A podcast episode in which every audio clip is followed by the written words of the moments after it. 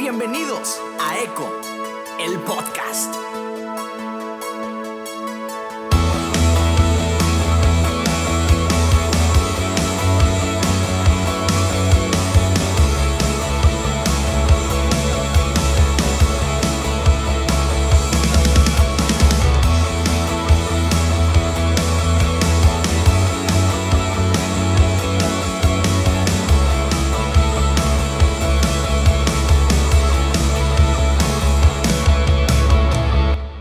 Qué onda, amigos? Qué chido estar otra vez por acá, eh, ya de forma más regular.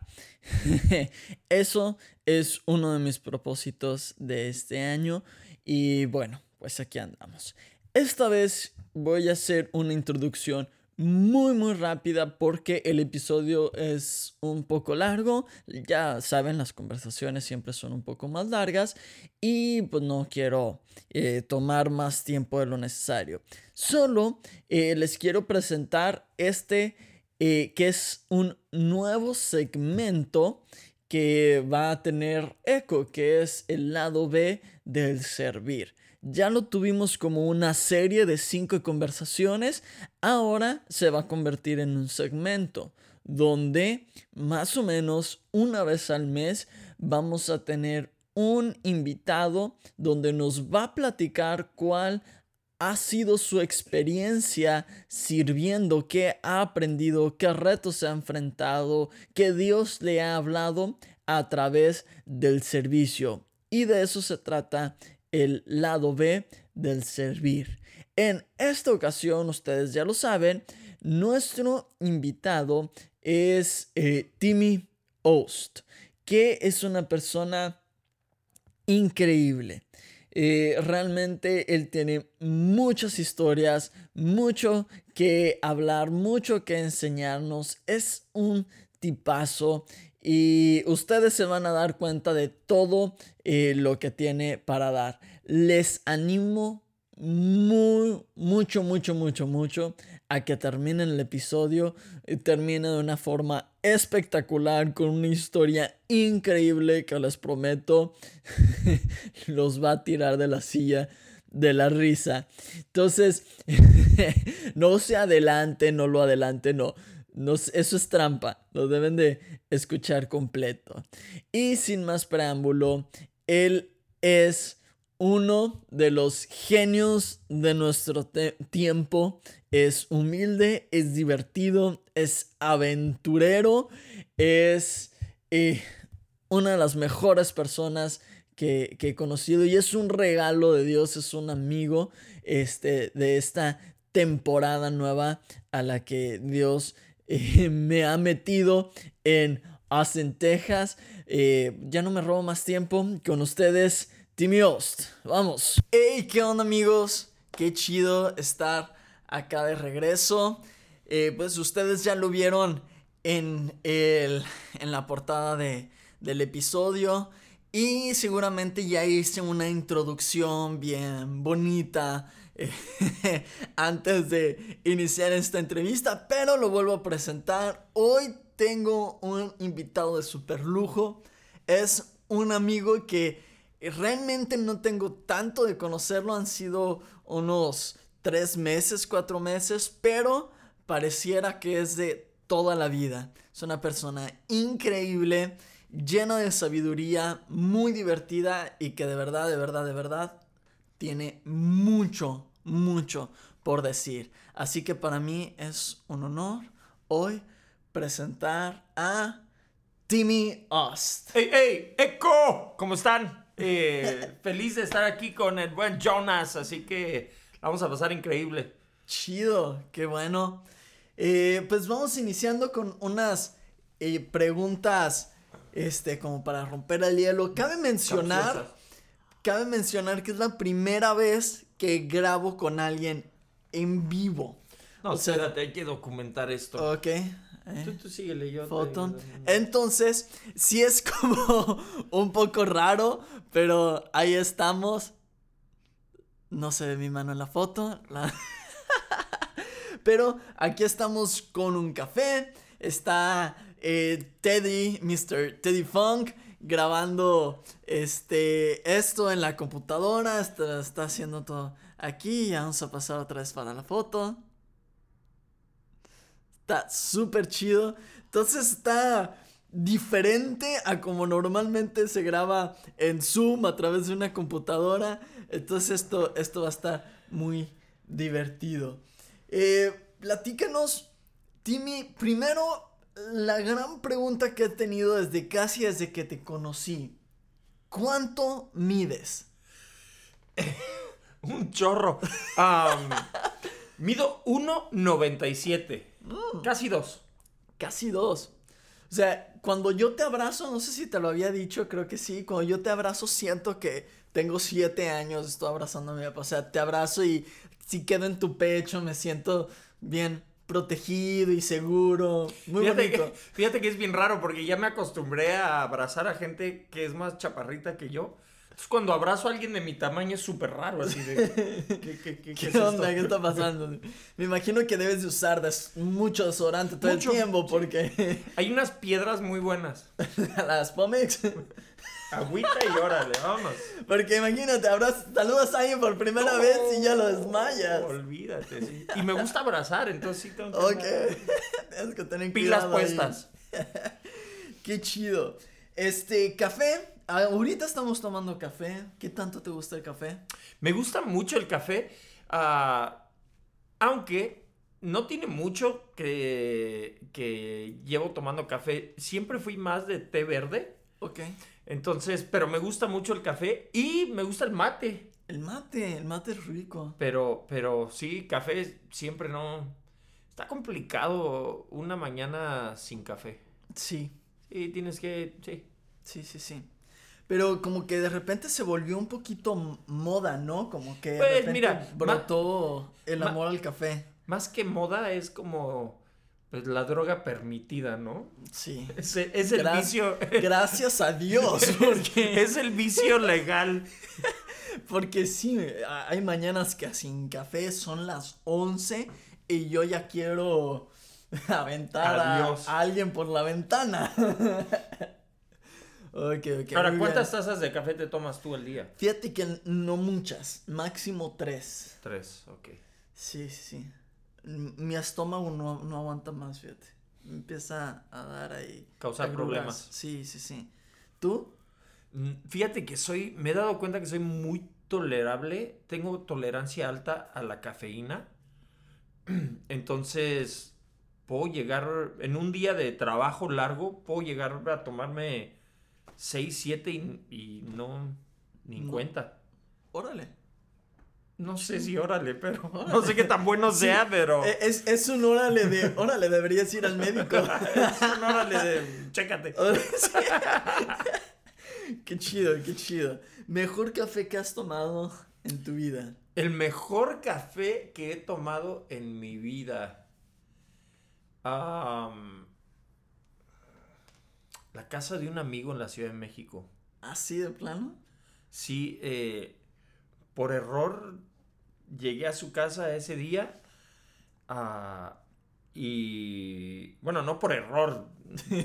Nos íbamos a ver en un café, ay, pero. ay, me perdí en el GPS. Ay, Ay, hola. mira la casa de mi. ¿Qué onda? Hola, ¿puedo pasar a tomar un café?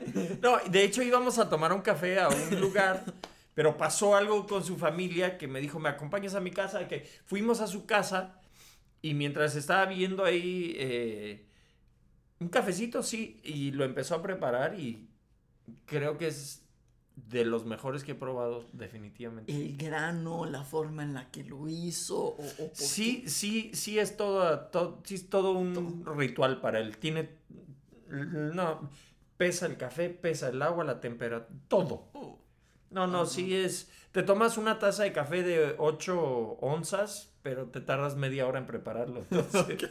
Pero impresionante. Muy rico. Ok, ok. Qué chido. ¿Cómo se llama tu amigo? Para perderme cerca de su casa cuando vaya a Ciudad de México. Fermín. Fermín. con algo después del 3, antes del 5. Realmente se le conoce por los bajos mundos como el agente 004. Ok, muy interesante. Algo que no sabía de, de la gente 004. Sí, el agente 004 prepara buen café. Muy bien, muy bien. Lo, lo voy a escribir. A, a. Mándale un, un- Un- un- ahí un, Una- un. DM. Sí, sí, sí. Oye, me perdí por tu casa. ¿Qué onda? Oye, men. Aquí. Huele a café. Sí, sí, sí. qué chido, qué chido, qué buena onda. Oye, pues, eh, ya sabemos que eres Timmy Ost, ya sabemos que mides 1,97, eh, sabemos que te gusta el café, eh, que te tomas hasta 6 tazas Siete. al día, 7 tazas al día en un, En un buen día, día, día día. ocupado. Ok, en un día normal. No, día normal uno. Ah, ok, ok. Entonces, Uno, dos. Sí, ba- bas- bastante, bastante decente. Ok. eh, pero, eh, ¿quién es Timmy Ost? ¿Cómo definirías? ¿Quién es Timmy Ost?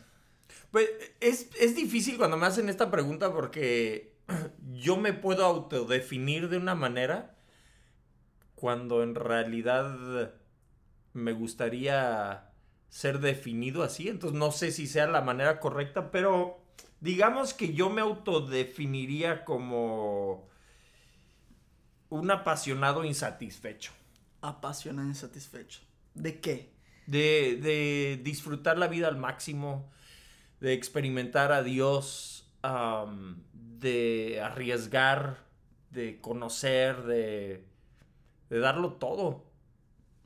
Órale. Me, Eh. me- me- me gusta, me gusta esa, esa definición. Le hice esta pregunta a un amigo y me dio una respuesta muy similar, pero él se define como un eh, amante de la vida. Órale. Por, por- ahí va la cosa. Ahí va la línea, ahí va la línea. Ahí va la línea. Qué, qué chido. Efesios ahí 5, vamos. 16, 17 más o menos. Sí. ¿Qué dice? Que aprovechemos al máximo cada día, porque los días son malos. Ok. Entonces que cada oportunidad que tengamos la aprovechemos al máximo. Muy bien.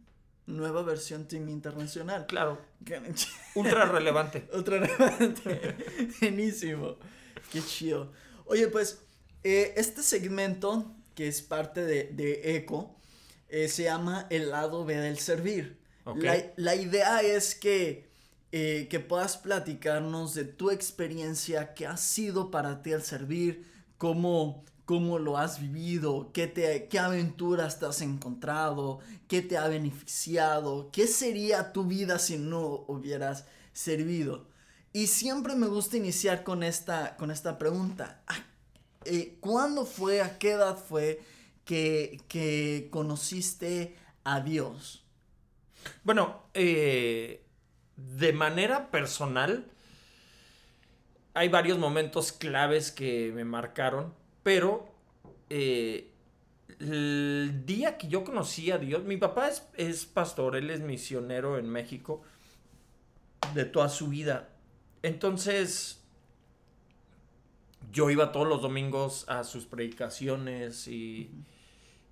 Y si, y si tú me dijeras, ¿cuál es la primera vez que tú conociste a Dios o te diste cuenta que era real o lo experimentaste? Me acuerdo muy bien que es cuando era niño.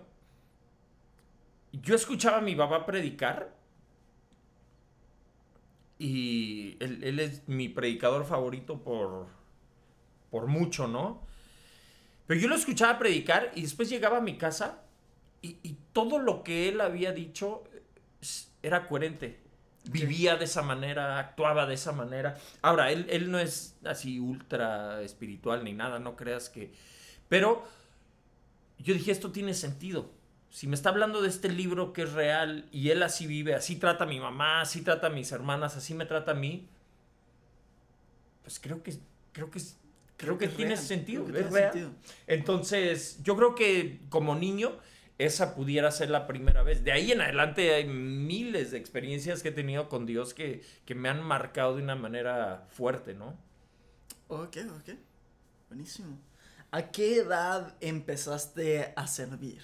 ¿O cuál, cuál fue tu primera experiencia al servir? Porque, eh, eh, bueno, yo también crecí como hijo del pastor y, y recuerdo haber estado metido, haber metido mis nariz en un montón de cosas, ¿no? Bien y mal, ¿no? Algunas bien hecho, otras mal hecho. ¿Cuál fue tu primera experiencia al servir? Mi primera experiencia fue a... mi papá cuando yo era niño, él viajaba mucho. Viajaba mucho y a mí siempre me gustó la música. Entonces, eh, hubo una iglesia que le pidió que fuéramos todos los miércoles a... Él iba a dar un como un como un curso de liderazgo. Me parece que iban a ser como tres meses, algo así. Justo había pasado mi cumpleaños y me había regalado una batería eléctrica Yamaha, de esas de cuatro pads.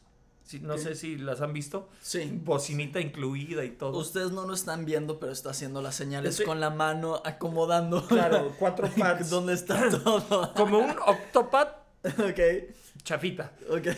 hecho por Yamaha, ¿no? Entonces justo me lo había regalado y eh, me dijo, oye, ¿me vas a acompañar a, a estos cursos? Y yo así de, no puede, qué aburrida, no, ya, porque eh, las prédicas de mi papá no son muy largas, él, él predica máximo y siempre ha predicado máximo 40 minutos, 45, pero sus cursos, agárrate. No, es ir andando. Entonces, cuando me dijo que yo le iba a acompañar, así, yo yo estaba agüitado. Entonces, el primer día ya nos íbamos y me dice, ¿y tu batería? Le digo, ¿Para qué? "¿Pa' qué? tráetela. Y así de, ¿qué? No, sí, tráetela. Bueno. ¿Qué, Ya. qué- qué dijiste? ¿Va a contar un chiste y otro? Va a dar un... yo- mi, mi ejemplo, mi ejemplo fue, pues, la va a usar para dar un ejemplo, ¿no? O, la- o qué sé yo. Llegamos como una hora antes, se están instalando los de, los de la, la alabanza y me dice, a ver, pon aquí tu batería, que no sé qué. Y de repente saca un cable, me conecta y empieza a probar la batería. Me dice, los tres meses que vamos a estar viniendo vas a tocar con los de la alabanza. Y Órale. no sabía nada, men, apenas me la habían regalado. Y yo así de... ¿Qué edad tenías? No, no, máximo siete años. Ah, no puede ser. No, sí, sí, O sí. sea, yo te veía de unos 12. No, no, no, no, no, niño, niño, máximo siete años. Pero él me enseñó, vas a servir a Dios con esto. Ok. Entonces esa fue mi primera experiencia así, y fue una experiencia arrebatada, arriesgada, de órale, ¿no? Entonces, eh, pero me marcó, me marcó. Eh, eh, siempre uno piensa, tengo que estar listo, Sí. y muchas veces es una trampa. No tienes que estar listo. En el camino Dios te prepara. Y esa fue mi experiencia. Y me marcó tanto que muchas de las cosas que he hecho en, el liderazgo me he aventado sin estar listo. Y me he dado cuenta que en el camino Dios va preparando. Y esa fue, esa fue como mi experiencia de primerizo, ¿no? Ahora, no le preguntes a la gente, porque seguramente era un ruido terrible, ¿no? Esos pobres hermanitos tuvieron que aguantarse ese ruido, pero... Bueno, o a lo mejor no le subí, no sé, no sé cómo lo sobre... Yo me ponía mis audífonos y le daba. Y ya le daba. Pero, o sea, no había un baterista. Tú eras el baterista. No, había baterista. Y aparte tú. Sí. Ok. O sea, realmente ahora yo lo veo como que mi papá queriendo aventarme. Sí, sí, sí. No, pero el baterista súper buena onda. Un día se me olvidaron mis baquetas, él me daba sus baquetas. Realmente, yo me sentaba, el primer domingo me senté abajo, en la primera fila con mi batería. Y al, al- al segundo miércoles que fuimos, el baterista me dijo, no, siéntate acá al lado mío. Ok. No, pues ya. Pero no, bien buena onda. Realmente. O sea, la batería de Sí, veras sí, es la que sonaba. Pero, pero para mí era. No, pues cada que- miércoles se convirtió en. Voy a ir a servir a Dios, me explico. Voy a Sí, ir a- sí, sí. Es que sí, si- siete años, estar allá arriba, tú no tienes idea si te... Para ti que tengas un cable ya es que haya volumen. Sin ni idea si... te- tú no sabías que existía, eh, que existía el mute y... Nada. O sea, qué increíble, qué chido. Y de forma voluntaria, ¿qué fue lo que siguió de, de, de- de ahí? De ahí a. Fíjate, de ahí la, la primer cosa que, que comencé a hacer yo como por iniciativa propia es un estudio bíblico en, en la secundaria. Órale. ¿Qué edad tenías? Eh, iba yo creo, iba saliendo de primero de secundaria, que tendría ¿Unos unos 13? 13, 14, pero empecé a... Todo empezó porque una amiga mía me dijo, oye, tú eres cristiano, que no sé qué, ¿sí? ¿Sabes qué? Mi papá está en el hospital, que no sé qué. ¿Pueden ir a orar por él? Le dije a mi papá, fuimos, oramos por él. Wow. Dios lo sanó. Wow. Y de repente, como que se creó ahí una famita entre los amigos de. No, no, que el, el papá de Timmy hace milagros, que no sé qué, ya sabes, ¿no? Ok. Sí. Y, y- y se empezó así como que esa, esa famita y dije, pues voy a empezar a leer la Biblia con algunos amigos, los que quieran. Los empecé a invitar a mi casa. El primer miércoles llegaron mis dos perros y yo, yo creo. Pero de repente, desde la secundaria hasta que me gradué de la prepa, lo hice todos los miércoles. Y, y era un grupo de 80, 90, 100 personas que cada Wow. miércoles leíamos la Biblia juntos. ¿Cómo cabían en tu casa? No, es que Dios me dio el privilegio de vivir en una casa gigante, mano. Ok. No, vivía, nosotros vivíamos en Chalco, a las afueras de la Ciudad de México, pero nuestra casa, bueno, era, era una casa de, pertenecía a la iglesia, no, pero una casa enorme, fácil, fácil, cabían lo- los metías sin problema. sin problema. Sonido. Y, y, o sea, tú ya desarrollaste una, una dinámica, una metodología, o solamente eh, cotorreaban, había, abrías la Biblia, les hablabas de, de Biblia, o, o al final de. O fuiste desarrollando como un sistema de que no, bueno, es que ya con el tiempo, con experiencia, primero voy a hacer esto y después esto otro. ¿Cómo le hacías? Comida. Comida. Ah, Sí, eso no, nunca, pega. nunca hubo, nunca hubo una, no, yo no sabía lo que estaba haciendo. Entonces, oigan, vénganse a mi casa. Entonces, siempre, lo que siempre planeaba, digo, ahora creo que a lo mejor me equivoqué, pero lo que siempre planeaba era la comida y los juegos. Sí. Entonces, ya que tenía la comida y los juegos, y ya que venían mis amigos, ¿y, y qué versículo voy a, voy a leer? ¿Me explico? Entonces, el, el Ave María dame puntería, ¿no? Realmente, realmente debía haber empezado con qué vamos a leer, pero siempre era. Quería. Me interesaba que ellos vieran a Jesús más que a través de, de, de un libro, que lo vieran de una manera real a través de las personas, ¿no? Tú, tú y yo somos la única versión de Jesús que mucha gente va a encontrarse. Wow. Entonces, ¿a, a- a qué Jesús están conociendo? Entonces, mi intención era que se la pasaran bien, que, que vieran que sin, sin drogas, sin alcohol, sin todo ese rollo que, que eran las presiones que tenían mis amigos, se la podían pasar bien, ¿no? Entonces, era Podía crear, feliz. crear un ambiente donde se sintieran seguros. Órale. Siempre, siempre hago esta, esta pregunta también. Sé que en tu adolescencia tú no tuviste esta clásica etapa de rebeldía o de destrampe, de, de desastre. O sea, ¿la, ¿Cuál es la tuviste, pregunta? ¿la tuviste o no la tuviste? No, no la tuve. Y, y, y sé por qué. Digo, porque mi naturaleza, si la hubiera tenido, no estuviéramos hablando aquí. sí, te entiendo. Pero desde la secundaria, yo me clavé durísimo, durísimo, durísimo con el básquetbol. Oh, ok. Entonces jugaba 8, 8 a 10 horas diarias. Es que sin ánimos de ofender, pero estando en Ciudad de México, bueno, estando en México, 1.97, No, yo era el más grandote de todos, entonces ya la tenía medio resuelta, ¿no? sí, Pero- la, la mitad ya, ya No, estaba ya, de la mitad. Era levanta allá. las manos, entonces la mitad ya la tenía resuelta. Pero me, mm, me clavé muchísimo y me acuerdo que uno, uno de mis, uno de los mejores entrenadores que tuve me dijo, Timmy, ¿qué, qué quieres hacer con el básquetbol? No, quiero ser mejor que Michael Jordan. Así. Así. Me dijo, ok. Fíjate que nunca me dijo... No río No de ti, pues. no, nunca se rió. Me dijo, ok, pero si quieres ser mejor de Michael Jordan, te voy a decir, no tomes, no fumes, no vayas. Él me empezó a decir todas estas cosas Y dije, ok. Entonces, no, no, no tuve esa, esa, esa etapa como de rebeldía de simplemente porque estaba tan obsesionado con, con el básquetbol, ¿no? Y por otro lado, le doy, le doy también el crédito a cómo mi papá me, me dio esa formación. Por ejemplo, mi papá, mi papá nunca me dijo, no tomes, no fumes, no vayas a iglesia. No, no, no, no, no.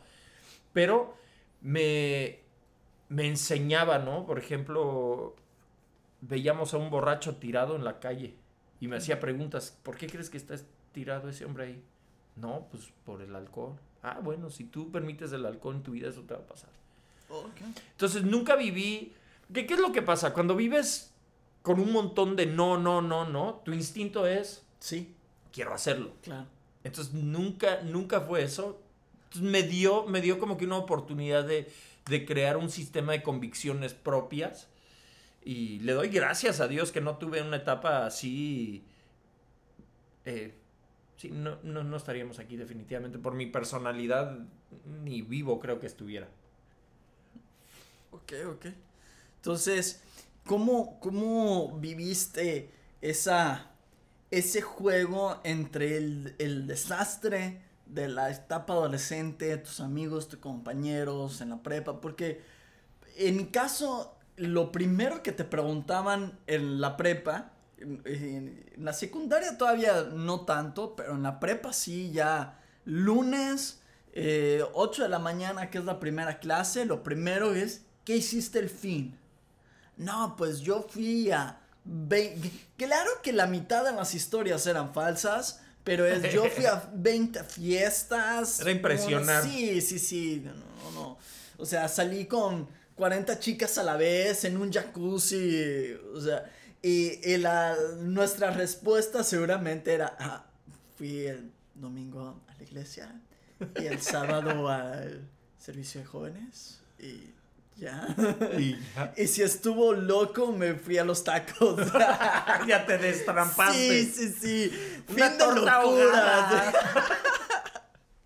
Pero eh, de repente como que, este, pues eran lo que ellos estaban haciendo, eran las historias locas. Y la verdad yo sí tenía amigos bastante locos que, que me llegaron a contar historias de que terminaron, quién sabe cómo, perdidos en una lancha en medio del lago de Chapala Ajá. que, o sea, cómo llegan ahí, ¿no? Entonces sí, de repente, cómo se vuelve como casi una competencia, ¿no? Entre historias, entre quién es más cool. ¿Cómo llevaste eh, eso? Es que tenía unos amigos muy mañosos. Ok, Entonces me llevaban a las fiestas. ok. Para que después de la fiesta yo los llevara a sus casas y no se perdieran. Entonces, sabían, sabían que yo no le iba a entrar. ¿No? Ahora, eh, no sé por qué sabían eso, pero, pero me invitaban. Entonces yo los acompañaba y al final de la, al final de la fiesta, muchas veces los terminaba llevándomelos a mi casa. Ok. O sea, tú los cuidabas. Yo era, yo era así el que los cuidaba, básicamente. Ok, qué chido. Entonces, muchas veces. eh, ahora, las fiestas esas loquisísimas, como las que tú dices, ahí sí ya no. Digamos que ya no me, ya no le entraba, ¿no? Ahí sí no los acompañaba porque se ponían. De lo que ellos Sí, contaban sí, sí. así. Bueno, pero- sí que ¿quién sabe cuánto era real, no? sí, ¿Quién ahorita que lo dije en voz alta, yo, yo dije, así estaba pensando, ¿quién sabe si sí, se la habrán aventado? Aunque sí, sí estaba, no, no terminó en la prepa, por cierto. Así, chicos, lección, si estás en la prepa, no hagas eso o no la vas a terminar. Ok, entonces, eh, terminas la prepa con 80, 100 chavos cada miércoles en tu casa con comida, juegos y Biblia. De ahí qué siguió? Bueno, de ahí tuve una decisión crucial a tomar porque me fui a probar a una preparatoria ah, en, en un high school en Brownsville, Texas. Me fui a probar porque yo estaba determinado a que como basquetbolista iba, iba A romper récords. Sí, sí, sí, yo estaba determinado. Entonces me vine a probar a Estados Unidos y me dieron la beca. Ok. Justo ese año que me dan la beca, ah, se abre una oportunidad para ir a un internado a una iglesia en Colorado. Entonces yo tenía estas dos opciones, estas dos oportunidades frente a mí. Y me acuerdo que me senté con mi papá y le digo, ¿qué? Pues, ¿cómo ves? Y él me dijo, haz lo que quieras. O sea, ponte a orar, busca dirección de Dios, pero lo que tú quieras hacer, te apoyamos. Y después le pregunté, bueno, pero tú en mi caso, ¿qué harías? Me dice, en tu caso tal vez le daría un año de mi vida a Dios. Y me iría al, al internado. Se me hizo razonable. Dije, si voy a ser basquetbolista toda mi vida, voy a ser multimillonario. Ah, un año, eh, que es un año. que es un año. Se me hizo razonable, pero entonces yo fui a, a este internado, a este instituto bíblico, por decirlo así, con la idea de Dios, te voy a dar este año en mi vida. Y terminando el año, Vamos a pegarle. ahora sí, a darle. Pero tomé una decisión muy puntual de que ese fuera un muy buen año que yo le diera a Dios. Entonces, me fui ese año y, y ese año lo cambió todo. O sea, realmente me di cuenta que, que Dios me había llamado para ser parte de, de- de su rompecabezas, que, que me había escogido para ser parte de su causa. Y ahí tomé la decisión de, está bien, Señor, te voy a servir. Te voy a servir. Wow. Y, y ahí empezó, ahí empezó todo, todo el viaje eh, de, de servir a Dios a los 18 años. 18 años tenías. O sea que eh, a- antes de eso, mientras estabas eh, en temporada de secundaria y prepa, ¿servías en algo en la iglesia o solo tenías ese, ese grupo de estudio? Mi, eh, eh, mientras yo estuve en secundaria y preparatoria, mi papá no era pastor de una iglesia local, Ok. sino que él, él, él era eh, como que pastor de varios pastores, entonces nos la pasamos en muchas iglesias. Cada fin de semana era una iglesia distinta. Entonces, eh, no tuve la dinámica de iglesia local hasta eh, mi último año de prepa. Entonces no es que podía involucrarme con alguna iglesia y estar sirviendo constantemente, pero lo hacía en mi casa con mis amigos de una manera más natural, ¿no? Entonces, eh, tomas la decisión de, de ofrendar el, el, el básquetbol, eh, decides servirle a Dios.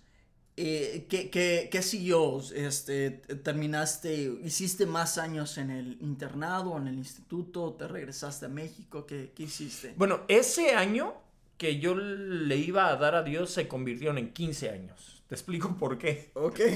Porque fui un año y después me hicieron la invitación a regresar un segundo y después me hicieron la invitación a regresar un tercero. Y cuando me acabé el tercero me hicieron la invitación a abrir esa escuela en México, ok. que en México duró 12 años. Entonces, Wow. ese año se convirtió en 15 años. Pero eh, dentro, dentro de, de ese internado estudié, estudié algunos cursos de la Universidad de Colorado y también el Instituto Bíblico. Entonces, Claro. eh, pero sí, básicamente fue, vengo por un año y 15 años después así de, wow, Órale. Qué increíble. claro, sí. Wow. Entonces, eh, pastoreaste o dirigiste este tipo de escuela o, o instituto 12 años en México. Correcto. E- esa fue mi primera experiencia al frente 100% responsable de algo formal. ¿Por qué? Porque abrimos las puertas, se, se llamaba 24/7 y era una academia de liderazgo de alto rendimiento. Entonces venían los chicos y, y eran formados prácticamente en cuatro áreas, ¿no? En lo espiritual, en lo físico, en lo mental, en lo social y en lo emocional. Cinco áreas, perdón. Cinco años. Entonces tratábamos estas cinco áreas. eh, algo, algo que te puedo decir de 24/7 que fue una de las experiencias más increíbles de mi vida pero también fue una, fue, una, fue, una, fue una experiencia que metí muchos errores de liderazgo, muchísimos. Era, yo era un líder pues muy novato, inexperto. Entonces, ahora que veo hacia atrás, dije, híjole, el, el impacto que, que pude haber tenido con esos chicos pudo haber sido impresionante. Sin embargo, eh, sí veo hacia atrás y, y veo una serie de, de- de errores cometidos que, que digo, me, me, me hacen entender que, que hoy aprendí mucho a través de eso. Sin embargo, también me hacen valorar a todos esos chicos que se arriesgaron a, a, a hacerlo, ¿no? 24/7, baby. 24. Buenísimo. Este. Mientras, eh, mientras estabas dirigiendo 24-7, estabas, eh, ¿era parte de una iglesia o, o simplemente era, era el ministerio? No, tal? ya cuando, cuando empezamos 24/7 comencé dentro de una iglesia local, entonces todo el periodo fue dentro de esa iglesia.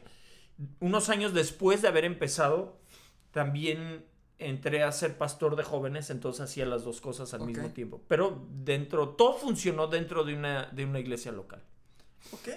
Entonces, pastor de jóvenes, director de, esta, de este instituto. ¿Y qué te trajo de regreso a Estados Unidos?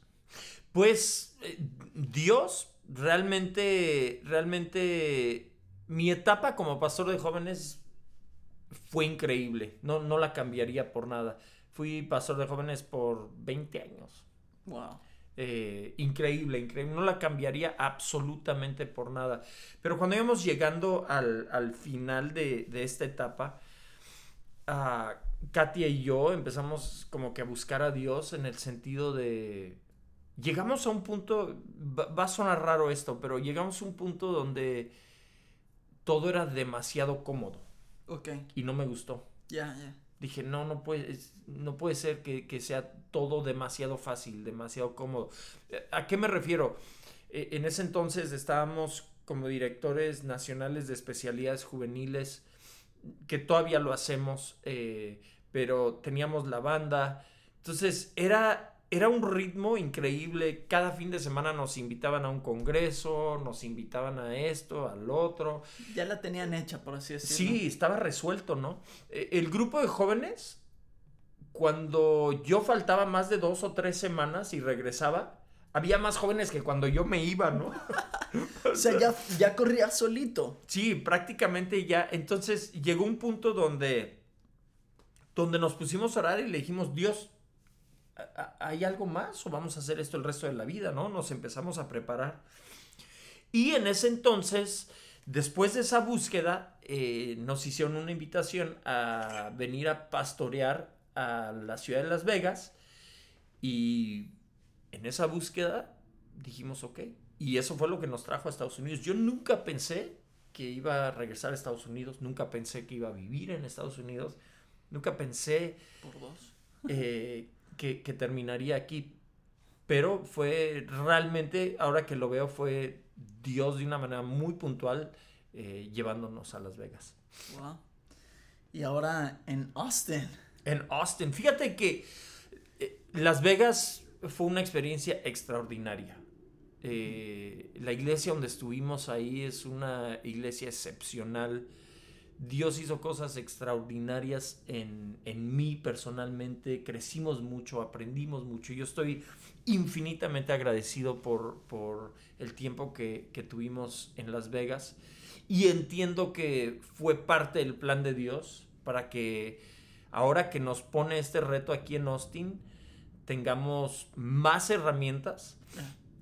Estoy consciente que tengo mucho que aprender, consciente que una vez más estoy en una situación en mi vida donde no tengo la menor idea de qué estoy haciendo. Sin embargo, sé que Dios nos ha llamado y, y- y estamos caminando con esa seguridad. Faltabas tú para mantener a Austin Weird.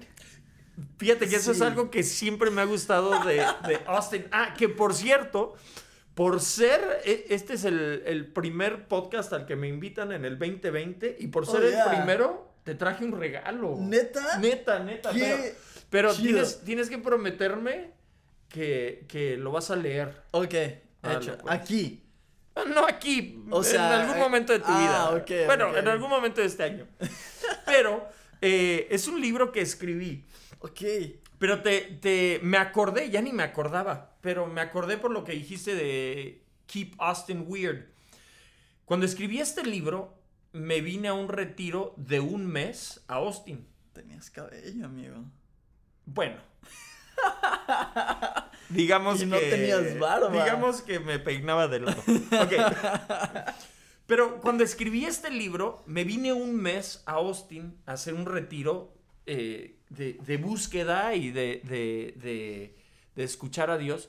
Y en ese mes me enamoré de esta ciudad. Me enamoré justo por el Keep Austin Weird, me enamoré por la música, me enamoré por cómo es esta ciudad. Ahora, siempre pensaba, ah, me gustaría venir una vez al año y estar a gusto. Nunca, jamás. Cuando, cuando yo estaba escribiendo este libro, eh, te, puedo decir, te puedo decir los cafés a los que fui, ¿no? Descubrí cuáles son los que nunca cierran 24/7, ahí puedes ir a escribir. Descubrí los que están enfrente de un lago, los que están en un edificio. Busqué todos para ser inspirado. Esta ciudad me, en, este, en esta época me inspiró demasiado. De hecho, hay una canción con la que empezamos el libro eh, que se llama Vive y muchas de estas líneas ¿Las escribiste aquí? son inspiradas en esta ciudad. Wow. Y, y, y fue, me enamoré de la ciudad, pero repito, me enamoré, Keep Austin Weird es una, es una cultura. Para aquellos que no conocen Austin, Austin es una ciudad muy progresiva, pero, pero es una ciudad para los misfits, ¿no? Para, Sí. para aquellos que no encajan en otras ciudades. Por lo tanto, puedes ser libremente quien eres en Austin Sí, sí, sí. puedes peinar como quieres, te puede- entonces es una ciudad que, que permite la inspiración y, y en ello, Y la celebra, no, la per- no Claro. solo la permite, la celebra. Es como, sí, sé, sé esa persona. correcto, entonces algunos amigos, am, tengo un amigo a quien respeto muchísimo, que cuando estábamos escuchando de parte de Dios de venir a Austin, le hablé, le dije, oye, ¿sabes qué? Estoy en este proceso, siento que Dios me ha hecho, me ha dicho esto, me ha hecho un llamado a, a, a comenzar con algunos amigos una comunidad de fe en Austin. ¿Qué piensas? Me dice, tú y Katia son las personas perfectas para esa ciudad. Son raros, están locos, váyanse. Entonces, eh, sí, creo, creo que aún... Fíjate que cuando decides servir a Dios, a lo mejor no terminas en el lugar que tú quisieras, pero terminas en un lugar donde vas a estar bien. Porque Dios cuida esas cosas, ¿no? Buenísimo. Creo que definitivamente las tres personas que estamos en esta sala ahorita sentados, jamás nos imaginábamos que íbamos a estar viviendo en Austin. ATX, baby. AT, yeah. O sea, eh, yo, yo era de los que decía, me gusta Estados Unidos de vacaciones para visitar. Jamás me iría de, de mi México, jamás me iría. O sea, de Guadalajara tal vez me animaría, pero de México nunca. Y yo no sé. y aquí andamos. Fíjate perdidos. Que hace, hace, justo hace un año, yo estaba ah, terminando un entrenamiento flash para correr el maratón de Austin. Ah, y, y me estaba preparando.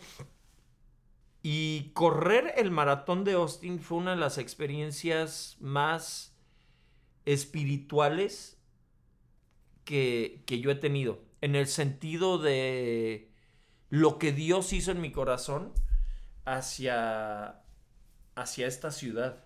Me quedé. Me quedé conectado con esta ciudad de una manera increíble. Entonces, cuando, cuando corrí el maratón, me enamoré de las calles, de la gente, de, de la cultura.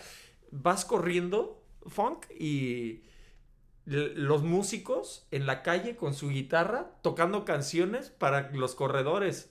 El mariachi por es, acá. Es el que vamos a correr el siguiente año. Correcto, el siguiente año lo vamos a correr. Pero es, es increíble. Y, y a lo que voy es, para entonces Dios todavía no nos había dicho que Austin. Qué hostia.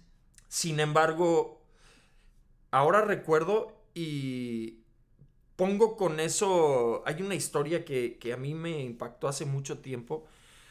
Un grupo de misioneros que fueron a, a, a uno de los países más complicados. Después de la revolución industrial en Inglaterra hubo un movimiento de misioneros muy fuerte que fue provocado eh, después del el grupo inicial de John Wesley. Después de ese avivamiento hubo un grupo de misioneros súper arriesgados. Pero ellos iban a diferentes países del mundo ah, y hubo uno que dijo, a ver, ¿qué es lo primero que van a comprar? Les preguntó al grupo de misioneros que iban a ir con ellos. Y no, pues que una maleta, que esto, que que... ok. No. Hoy vamos a ir todos a comprar un féretro. ¿Qué? Oh. Vamos a ir a comprar un féretro. Ok, fueron a comprar el féretro. ¿Y ahora? Todas tus cosas tienen que caber en ese féretro. No te puedes llevar más. Y en ese féretro, a donde Dios nos lleve, te van a enterrar. Me acordé de esta historia que había leído hace muchísimo tiempo. Entonces, cuando tomé la decisión de decirle, sí, Señor, te seguimos, aceptamos tu llamado para Austin, compré mi féretro. Y dije, esto es lo que tengo y voy a dar mi vida, Señor. Ni siquiera lo que quepa en la cajuela. Quepa en el féretro. Lo que, la ventaja es que mi féretro va a ser más grande que el tuyo, entonces caben un poquito Sí, más de cosas, ¿no? Como 30 centímetros, ¿no? Sí, fácil. Pero, pero veo atrás mi conexión pasada con esta ciudad y mi conexión presente y, y veo cómo Dios fue poniendo puntos claves en mi vida. Eh, a lo mejor me estaba avisando y no estaba yo poniendo atención. En la mayoría del tiempo pasa eso. Sí, Y fíjate, esto, esto creo que no, no lo habíamos platicado personalmente fuera del aire, ¿verdad? Pero antes de mudarnos a, a Austin, Mariana y yo, eh, solo visitamos Austin una vez. En Navidad del 2017, si no me equivoco. Este... eh, no, Navidad del 2018 fue, ok, vamos a, eh, no, no podemos salir de Estados Unidos, pero no queremos pasar Navidad en McAllen, queremos hacer algo diferente. Escuchamos que Austin estaba chido, dijimos, vamos a visitarlo. Y venimos y nos enamoramos de la ciudad.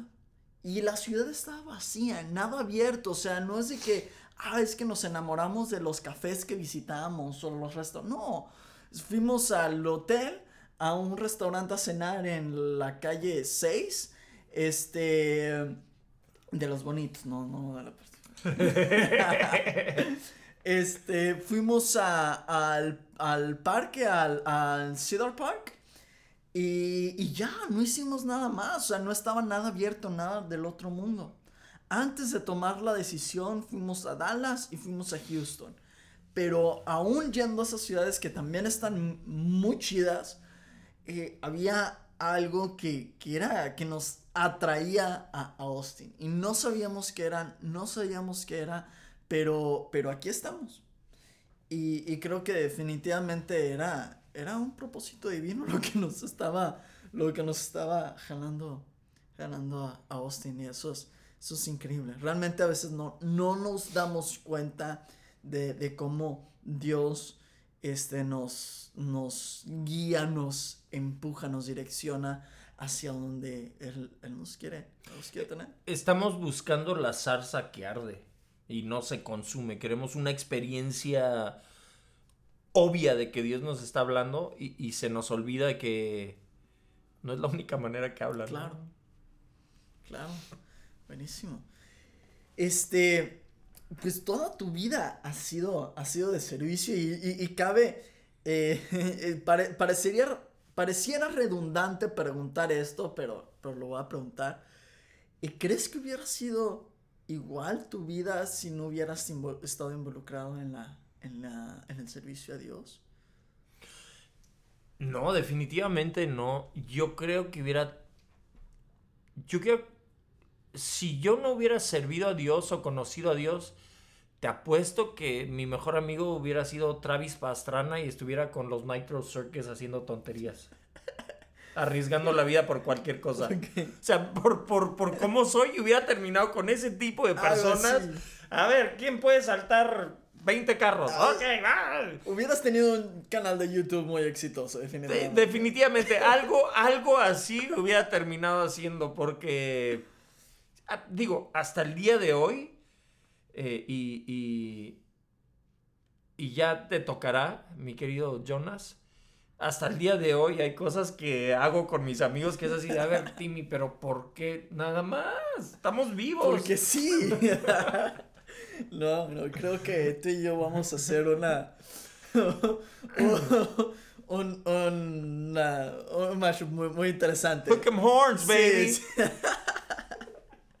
ok, eh, ya, ya para ir, para ir terminando, eh, ¿tienes una, una banda? ¿Tienes música? ¿Cuántos discos has grabado?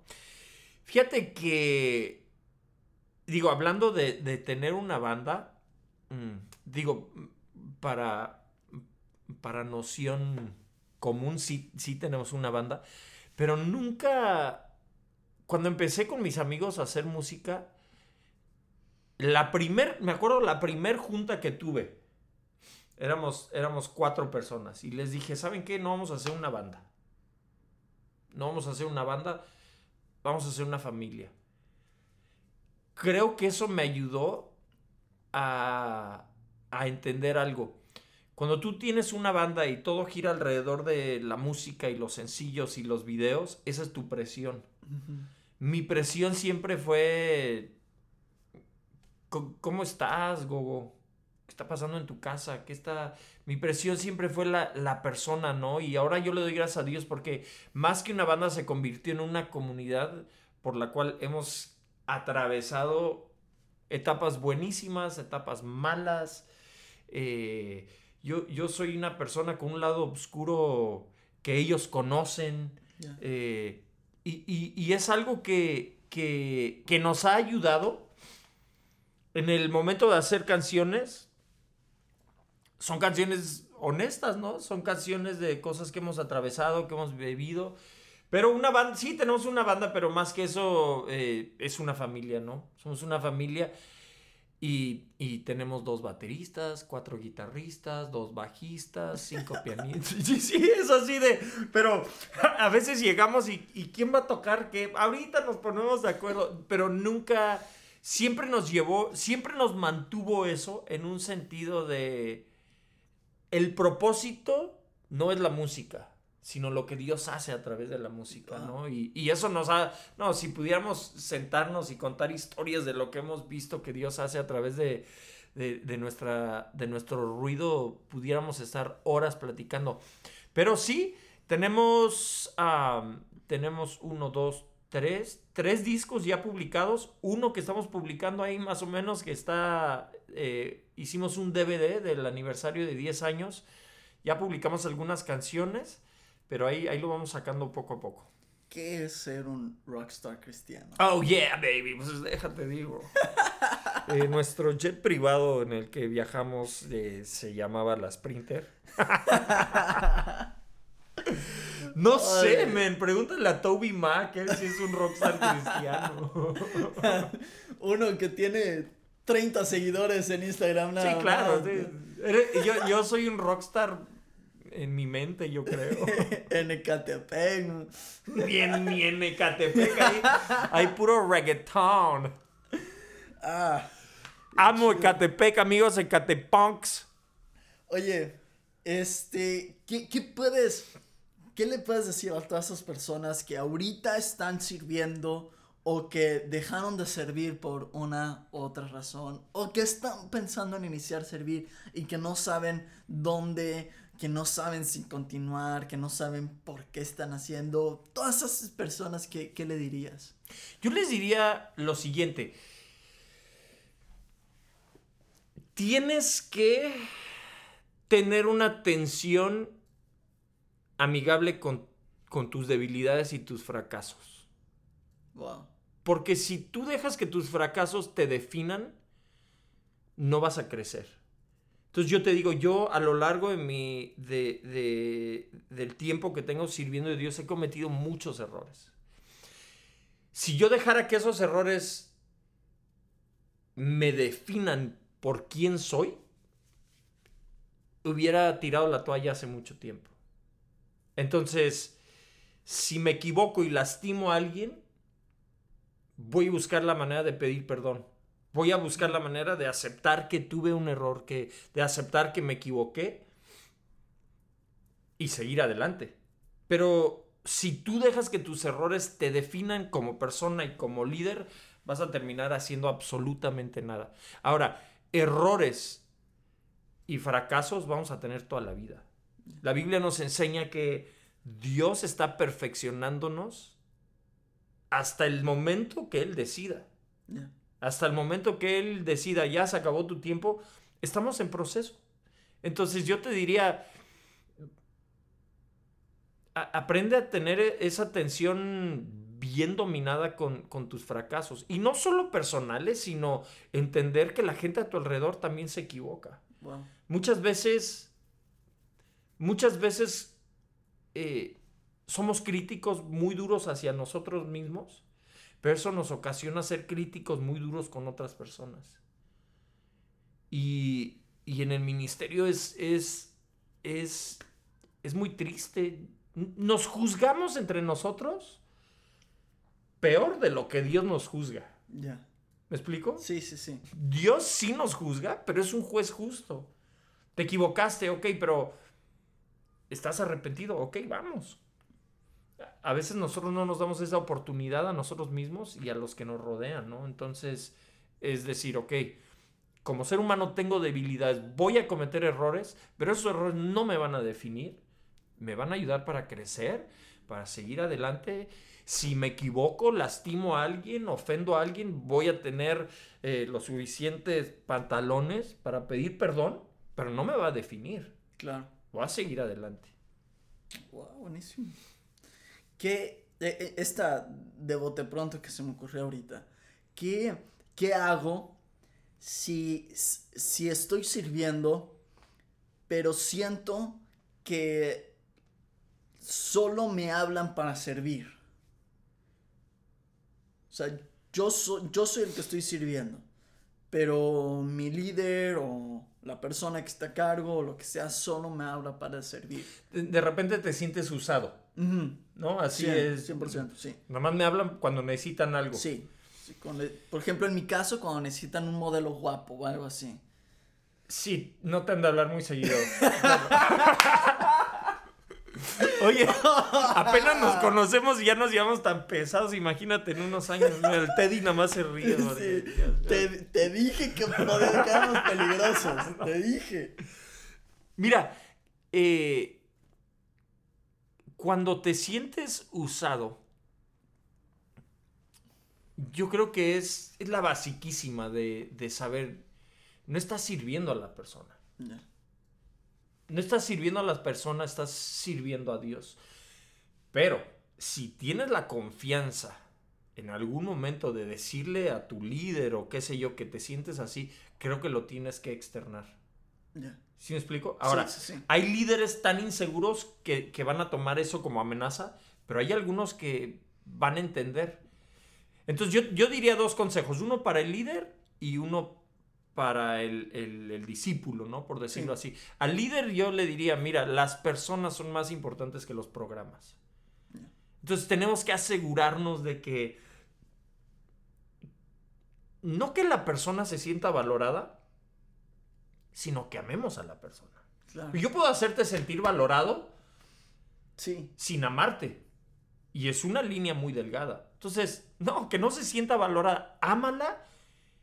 Y, y eso, eso se va, o sea, que aprendamos a amar como Jesús amaba. Preocuparse por realmente amar a la persona. Por ejemplo, Jesús, no había Ubers, no había nada de eso cuando él andaba en su ministerio. Entonces caminaba kilómetros y kilómetros con sus ¿Neta- neta discípulos. no había?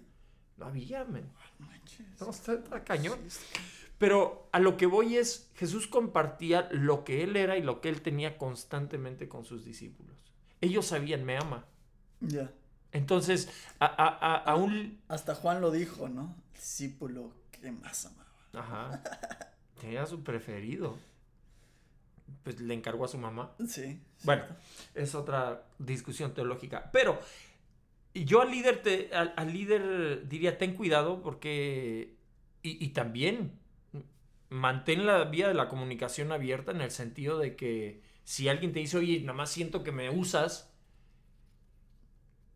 hay que, hay, como líderes hay que aceptar que a lo mejor tenemos que cambiar algo. Ya. Y, y, y si tú eres el que te sientes usado, acuérdate, acuérdate, acuérdate, acuérdate, acuérdate que es, esto yo lo aprendí siendo líder de jóvenes, porque como, eh, como líder de jóvenes, rara vez, rara vez, un joven, un adolescente te da las gracias, te dice, Claro. oh, y, y como líder de jóvenes inviertes tu tiempo, tu dinero, todo, todo, todo lo que tienes en ellos. Pero a final de cuentas tú tienes que acordarte. Si te sientes usado, ok, acuérdate que es para Dios. No, no vivas con la tensión de no me dieron las gracias, no me dijeron, nada, tranquilo. Porque Dios es quien te va a recompensar. Y, y déjate digo algo, la recompensa de Dios es mucho mejor que la recompensa que cualquier líder te pudiera dar. Ya. Buenísimo. Ok. Em, y ahora sí, última pregunta, esta siempre es el pilón. Eh, ¿Qué es lo más chistoso que te ha pasado sirviendo?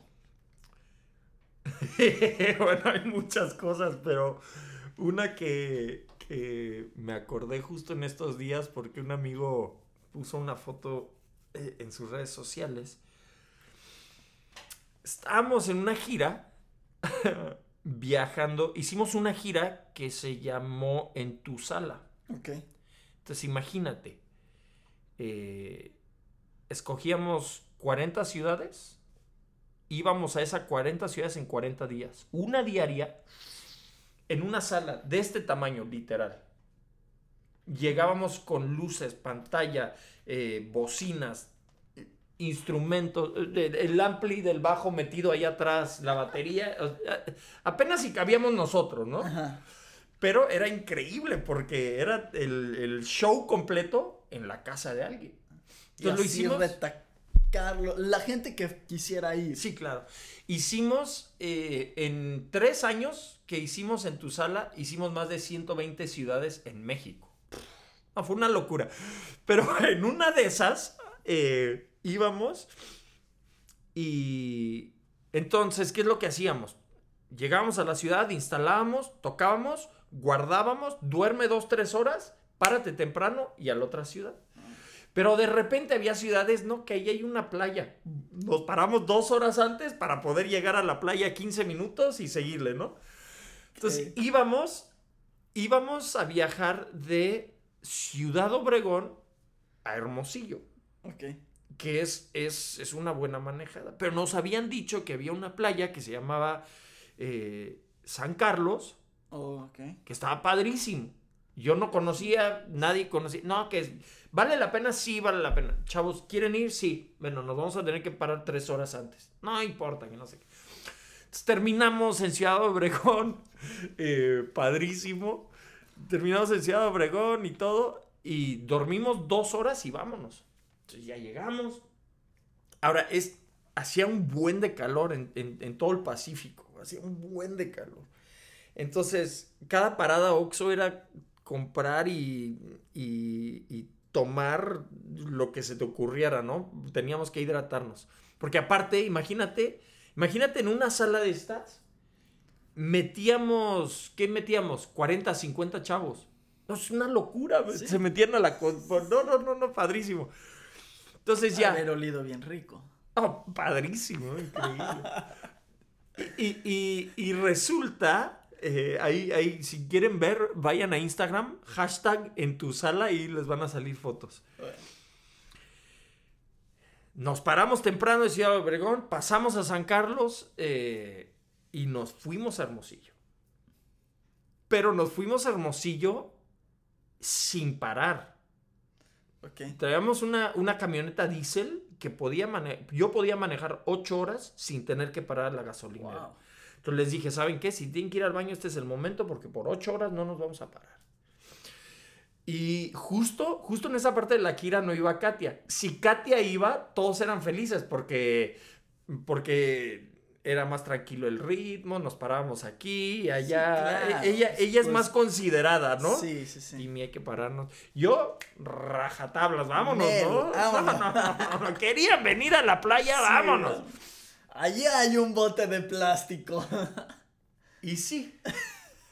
Entonces, entonces, eh, sí, no nos parábamos ni al baño ni nada. Llegamos a Hermosillo. Llegamos a Hermosillo como a las cinco y media. El show era a las siete. Pero ya teníamos más programado, más bien programado que en una hora bajábamos, montábamos, probábamos y le dábamos. ¿no? Ya, ya éramos como hormiguitas. Llegamos cinco y media, seis y media estábamos listos, ¿saben qué? Cámbiense, bañense, que no. Pero es un calorón, un calorón, un calorón terrible, ¿no? Entonces, tocamos. Eh, eh, la experiencia más o menos duraba dos horas. Bueno, ese día hacía un calor. La casa, la casa ya no era sala, era un sauna, así todos.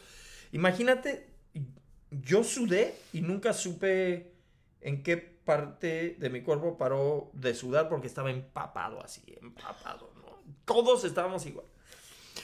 Entonces, de repente, eh, el, chico, el, el chico, el chico que tocaba el bajo, el, el Duf, ya terminamos y todos salimos corriendo de la casa, ¿no? Porque la casa Sí, era aire. Salimos todos a tomar aire. Entonces él salió y tenía un buen de sed. Corre a la camioneta, abre la camioneta, agarra, agarra su, su topo chico y le toma. Y de repente voltea hacia la luz y le ve un color raro, porque le supo feo. Y uno de los otros chicos empieza a reírse como loco. Ja, ja, ja, ja, ja, ja, ja, ja. ¿Qué estás tomando? Pues es un topo chico. Ese topo chico son los orines del otro. Entonces, agarró. No Fue horrible, horrible. Tenía tanta sed, pero fue hasta ahorita el topo chico es no pues todos teníamos topo chico porque era como lo cool, ¿no? Del norte. Pero no nos habíamos parado, entonces el otro chico pues había hecho en el topo Sí. chico y él como no le no, no fue No esas- lo marcó. No lo marcó. tomar. Por las próximas dos horas se estuvo lavando los dientes. Claro. Oh, man. Esa es una de las Qué tantas. buena, qué buena. Pudiéramos grabar un episodio de puras historias. Claro. Seguro. claro, claro. Seguro, seguro. Wow, pues gracias por invertir este tiempo en, en este humilde y bonito podcast. No, padrísimo. Me da mucho gusto saber que estás alzando tu voz. Y desde que vi el, el nombre de- del podcast, me gustó. Es una palabra, creo, que tiene que cobrar sentido en nuestras acciones, ¿no? Y, por ejemplo, ahora que, que en estos últimos días nos enteramos que murió Kobe Bryant. Ya. Ah, a mí me pegó durísimo. Kobe siempre me caía muy mal porque era demasiado bueno y, y siempre hacía perder a mi equipo, ¿no? Es que tu equipo no es tan difícil de hacerlo perder. No vamos a entrar a ese tema, pero mi equipo es el que mejor récord tiene en la historia del deporte, de todos los deportes. Así que, Ah, ok. hazle como quieras. Spurs de San Antonio, señores. Entonces, cuando eran los playoffs, siempre era encontrarnos. Antes de llegar a las finales, teníamos que encontrarnos con Kobe, Yeah. con los Lakers. Entonces, y por 10 años, en la final era o los Lakers o los Spurs. Ya. Pero algo que yo me di cuenta, Kobe, y, y esto me di cuenta hace rato, Kobe jugó contra la, la mejor versión de Michael Jordan. La mejor versión de LeBron James, la mejor versión de Alan Iverson, la mejor versión de Tim Duncan, la mejor versión de, de, de, de los grandes. Le tocó, le tocó enfrentarse a- al, al- como que al A pico la élite. a la élite. Y ahora que escuchamos eh, qué es lo que se está diciendo de él después de su terrible muerte, es cómo trataba a su hija, cuál es la inversión que hizo en escuelas, el eco que dejó, aún a su corta edad, impactó la vida de muchísimas personas. Entonces el hecho de que tú estés invirtiendo en este podcast, en, en- en empujarnos a dejar un eco, es, es, es, es muy, muy, muy emocionante. Así que no, felicidades a ti y, y que dejemos un eco. eh, Somos parte de una historia más grande. Realmente no se trata de nosotros, sino que el día que ya no estemos, que la gente siga hablando de Jesús, siga encontrándose con Él habrá valido la pena. Así que, no, gracias, gracias a ti. Kobe estará jugando básquetbol con Jesús este momento. Mira, yo creo que Jesús tiene más nivel que Kobe, entonces no sé si Kobe se, se arriesgue a pedirle un 21. Pero pues, para cotorrear como yo te lo pedí el otro día. Ah, yo no sé, es, es que... ¿Crees que Jesús era bueno en el básquet? ¿Ubicas Space Jam? ¿Sí viste Space Sí, Jam? Sí, sí, sí. Pues Jesús tiene todos los superpoderes del mundo. Ok. Más bien, si, bueno, eh, si yo fuera Kobe, le pediría una cascarita a un ángel o algo. A Moisés. A Moisés. A sí, Jesús, sí. ¿para qué? Si qué? sabes que vas a perder, mejor le invito un café, ¿no? Ok, ok. Buenísimo. Ahora, no sé, no sé si Kobe está en el cielo o no. Eso es un misterio que, que solo Dios sabe, pero sí me insta a mí a vivir de tal manera que, que yo sí llegue al cielo, ¿no? Claro, Mm. claro, claro. Pues una vez más, gracias. Me la pasé increíble. Buen café. eh, buen rato. eh, gracias, gracias. Eh, tus redes sociales para que pasen a. a Arro- un sal- a- a- saludo. Arroba Timios, eh, solo que la T es un 7 al principio, pero si le buscas ahí Timios, T-I-M-M-Y-O-S-T, ahí seguramente aparecerá un pelón con greña. Fíjate que no he cambiado mi foto, luego la Debería, cambié. sí, sí, sí. Ok, bueno, Tomos, te voy a dejar etiquetado en todos lados. Ya está, Así que te, voy a- te van a llegar mucho spam. Venga, Voy a hacer ¡uh! mucho spam. Me encanta el spam, mi favorito. Si llegaron hasta acá, gracias. Si no se, mere- pasen, gracias. sí, sí, sí, se merecen. Si no sabemos premio. una persona que sí llegó. Sí. Teddy Funk, un aplauso Teddy, Teddy. yeah. hey. Y el Groovy que se quedó bien dormido. Ahí está, ya despertó. Gracias, de verdad.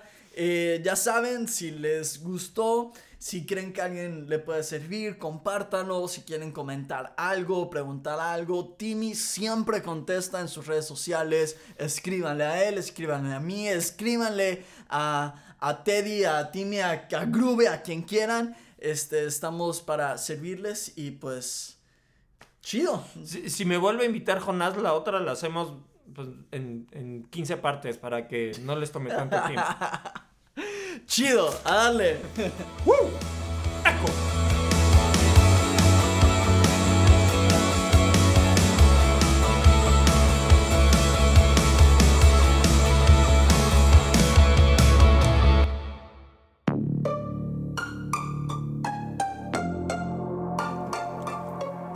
Hey, ¿te gustó este podcast?